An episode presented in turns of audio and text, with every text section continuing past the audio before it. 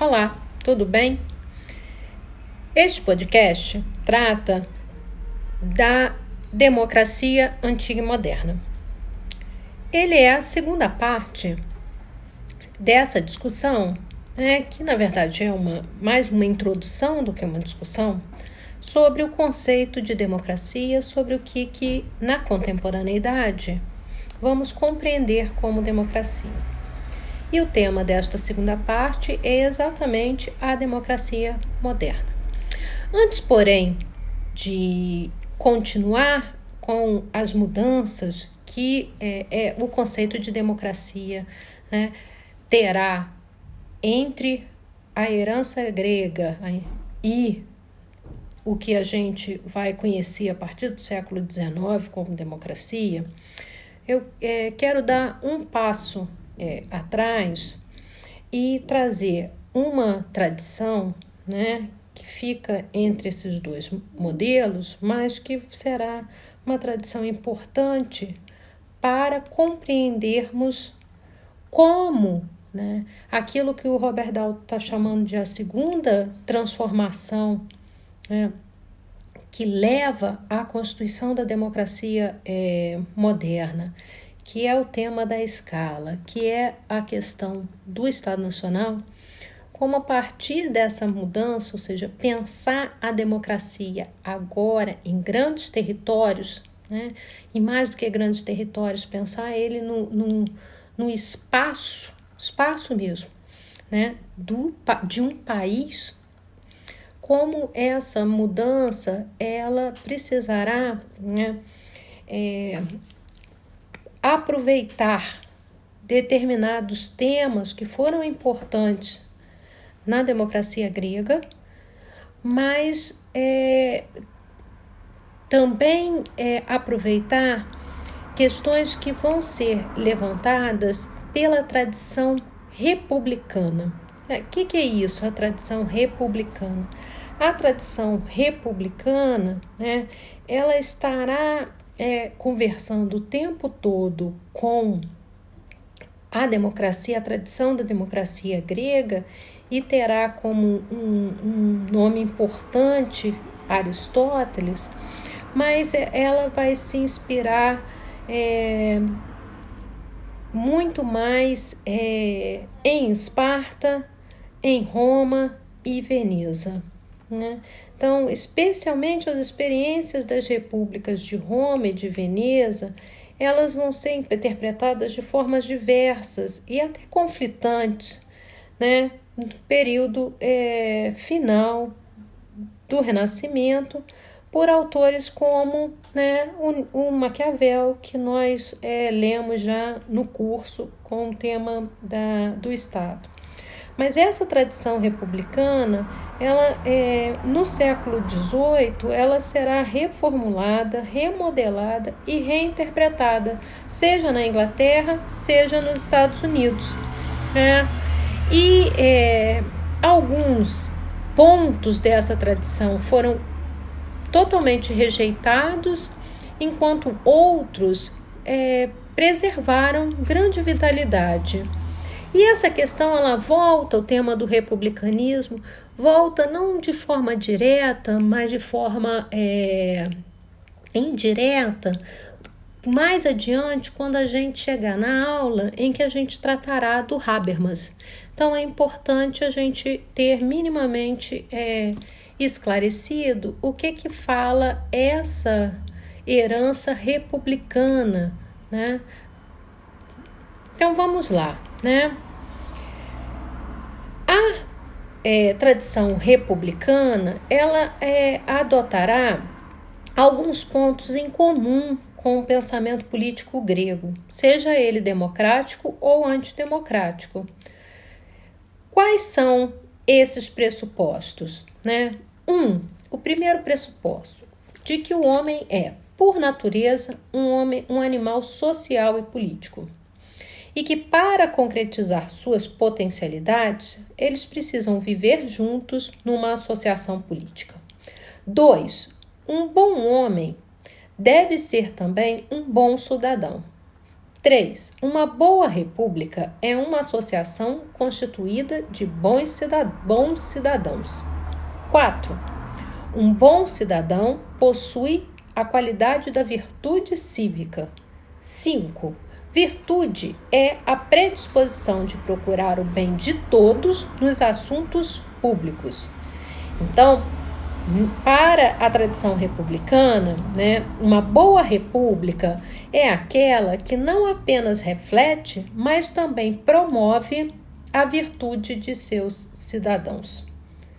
Então, dessa forma, tanto para os gregos, né, a democracia grega, quanto para esses é, é, republicanos, os cidadãos, eles, é, eles precisam ser, ter né, a iso, isegoria e a isonomia.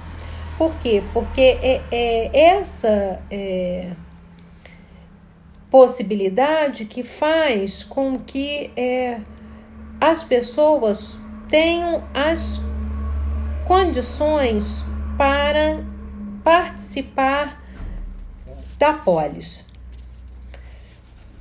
Agora, para o republicanismo, né, é, essa questão, né, ela vai ser é, para você ter é, né, essas duas igualdades, igualdade de participar é, do debate público e, e igualdade né, perante a lei, é fundamental né, a questão da virtude pública. Mas também para os republicanos havia uma atribuição igual ou de maior peso à fragilidade da virtude, ao perigo de que um povo ou seus líderes se tornassem corruptos e, portanto, à probabilidade de que a virtude cívica se corrompesse de tal forma que uma república se tornasse impossível. Então, na concepção republicana, uma das grandes ameaças à virtude cívica é gerada pelas facções e pelos conflitos políticos. Estes, por sua vez, tendem a resultar de uma característica quase universal da sociedade civil. O povo, o demos, não é um corpo perfeitamente homogêneo com interesses idênticos. Geralmente, né, nessa tradição, ele se divide num elemento aristocrático ou oligárquico e num componente democrático ou popular, os famosos, os poucos e os muitos. Cada qual né, desses grupos com interesses um tanto diversos. Então, assim, né, é, para é, os republicanos, você teria, né, que pensar uma constituição que refletisse e de alguma forma equilibrasse os interesses do indivíduo, os interesses dos poucos e os interesses dos muitos, ao proporcionar um governo misto de democracia, aristocracia e monarquia constituído de tal forma que todos os três componentes finalmente cooperassem para o bem de todos. Né? Então, esse modelo constitucional né, é, que nós podemos é, perceber na história vai ser a República Romana com seu sistema de cônsules, senado e tribunas populares, Assim como Roma também vai fornecer o exemplo óbvio da deterioração e corrupção da virtude pública, a eclosão do conflito civil e a transformação da república no Império Romano demonstraram como até mesmo uma grande república pode ser é, destruída. Então você vai ter é, até o século XVIII essa é, perspectiva de que a, a Constituição ela vai ser o arranjo que vai possibilitar né, uma ordem virtuosa, um governo virtuoso. No século XVIII, isso vai é, iluminar e alimentar é, o arranjo que será feito na Inglaterra.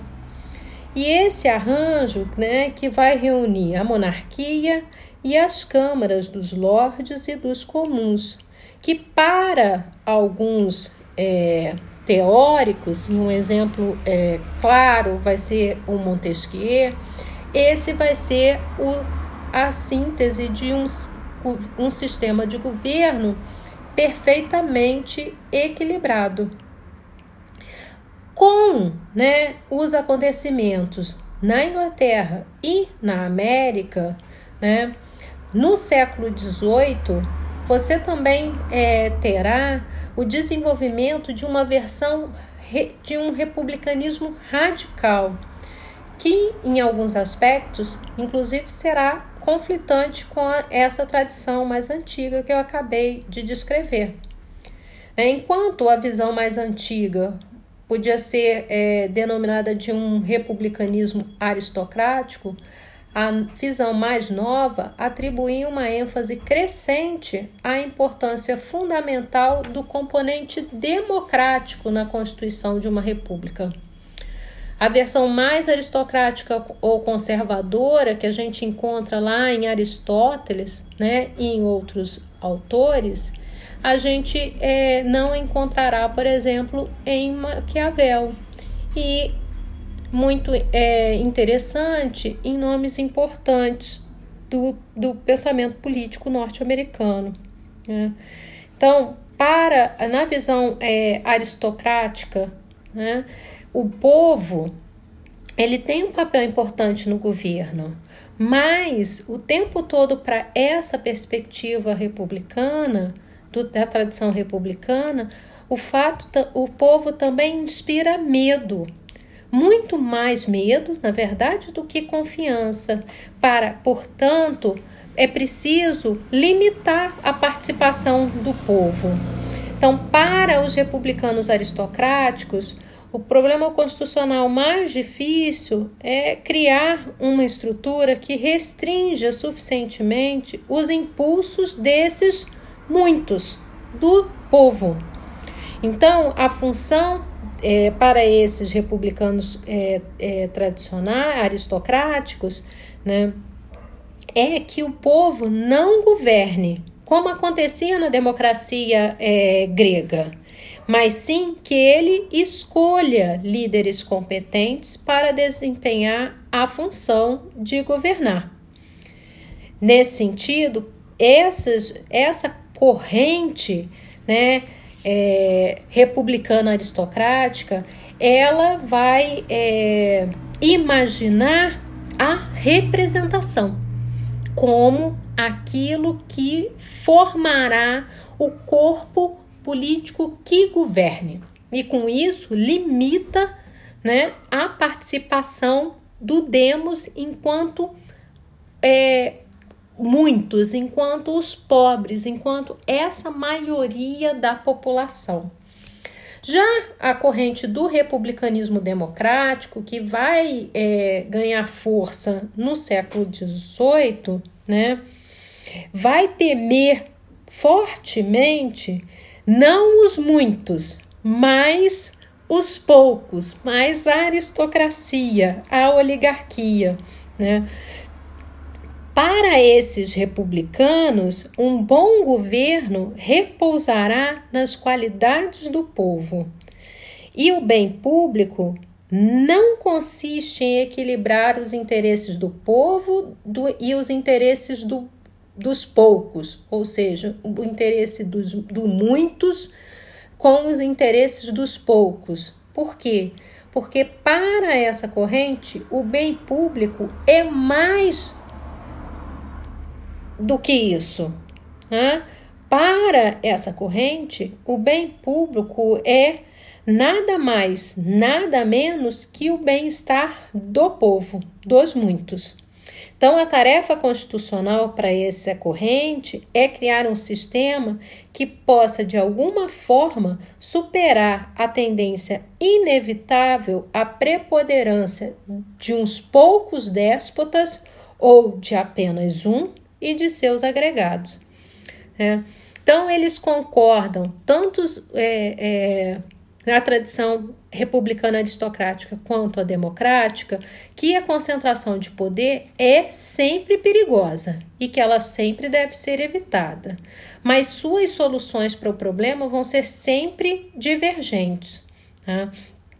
Essas duas correntes, elas vão é, possibilitar a teoria democrática algumas questões que vão ser muito importantes. Uma, a ideia de que é, não tem como pensar a democracia sem você ter é, uma percepção clara do conceito da ideia de interesse ou de interesses.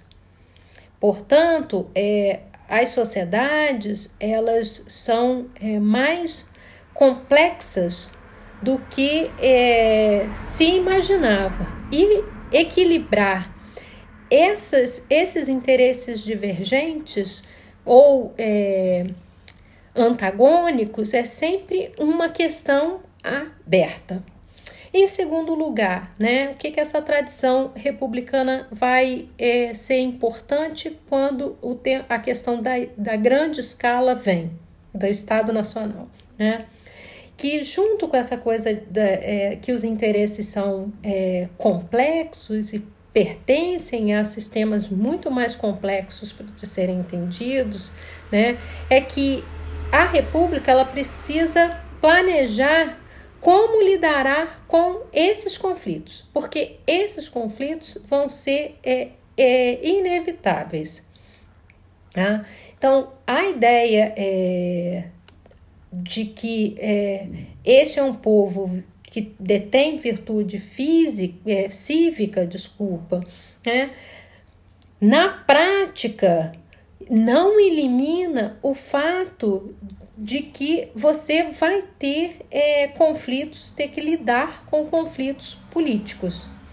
E como se faz isso sem destruir o próprio governo republicano?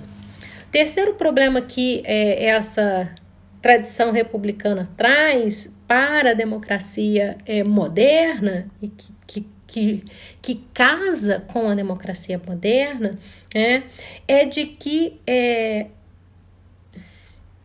se o governo republicano ele depende da virtude de seus cidadãos, e se a virtude consiste na dedicação ao bem público, né, é possível pensar essas questões em grandes estados? Né? Como você vai é, é, pensar isso em grandes estados. Então, não é por acaso que até o século XVIII isso sempre foi imaginado né, para que as repúblicas só poderiam existir, ou democracias, se quiserem assim chamar, em pequenos é, territórios. Mas você vai ter, né, com a tradição né, republicana democrática, a perspectiva forte de que é sim possível é, uma democracia em, nos grandes estados nacionais. E são eles que vão é, trazer essa adaptação. Vamos trabalhar isso um pouquinho depois. Em quarto lugar, né, é, a, de, a teoria republicana e as ideias democráticas como é que elas vão ser é, aplicadas à escala do Estado Nacional? Né? Então, é, aqui, o republicanismo democrático, né, ele vai tentar, o tempo todo, adaptar-se às exigências das sociedades e que, portanto, isso significaria para essa corrente de republicanos, né, é, pensar que seria preciso se adaptar a essa questão da grande escala e trazer uma transformação de longo prazo. Qual é a saída que o século XVIII trará para isso? A questão das instituições, né? que até então não eram questões importantes e que vão ser é, os republicanos democráticos que instituirão as ideias de instituições do governo representativo. Então, o que que é essa, para resumir, esse essa essa ideia, né, republicana, seja ela é, aristocrática, seja ela democrática, ela vai ser importante ao pensar né, a origem do Estado Nacional, porque é ela quem vai é, mostrar que o caminho é, percorrido pela democracia grega ele não apresenta as soluções e as saídas. E ela vai inovar naquela que, deve, que vai ser a principal é, questão a mudar o nosso nossa ideia, nosso conceito, significado de democracia, que é a ideia de representação. Então, com a representação, né, a segunda transformação, que é né, grande transformação que o Robert Dahl nos apresenta, que é a constituição de Estado-nação, dos Estados nacionais, ela passa a ser possível de ser pensada numa ordem democrática. Como isso vai acontecer com a transposição né, da democracia como democracia direta, como participação direta né, do cidadão no governo, né? na legislação, como é, juiz, ou seja, em todos os assuntos do governo, e agora você vai trazer né, para este lugar a ideia de representação. Né? Isso significa né, é, ter claro que esta agora é uma ordem de múltiplos interesses plurais e que esta multiplicidade de interesses produz é, conflito. Né? Esses conflitos eles vão estar né, na representação, portanto, é, a ideia de representação como sendo tendo uma expansão ilimitada, embora né, você venha a ter né, a disputa e a luta para essa para que você tenha essa expansão, e, mas você vai ter claramente é, barreiras importantes à democracia participativa. A, a ideia de participação ela é ressignificada nessa é, na democracia moderna, nossa democracia. Como é que você vai fazer isso? Você vai fazer isso, né? Expandindo os direitos individuais. Com essa expansão, né, é que vai permitir que os é, cidadãos agora eles participem tá, da da ordem política. Então, para resumir, né, é, no século é, 18 e principalmente século XIX, você vai ter a invenção da democracia representativa. Uma ideia muito diferente daquela que a gente é, acompanhou é, na Grécia, especialmente em Atenas. Então, a democracia ela deixa de estar confinada a pequenos estados, ela passa a orientar estados nacionais. O conflito político deixa de ser algo é, é, estranho à vida social e passa a ser parte normal da vida social e principalmente agora bem público passa a ser a busca por interesses individuais e grupais. Então, o bem público, o bem comum, passa a ser igual a bens privados. Mas há uma constituição muito importante, né, que eu falei sobre a questão dos direitos, que essa ordem da democracia é, moderna passa a se fundamentar num princípio forte de igualdade, em que certas pessoas constituem um grupo ou associação bem definidos, e esse grupo é relativamente independente de controle externo. E, finalmente, os membros desse grupo percebem-se como mais ou menos igualmente qualificados a governar. É, essa ideia, portanto, vai rediscutir quem é o demos, quem são os povos, quem é o povo, quem são os indivíduos que compõem o povo, quem são os cidadãos, quem são as pessoas adequadamente qualificadas a tomarem as decisões coletivas nesse processo.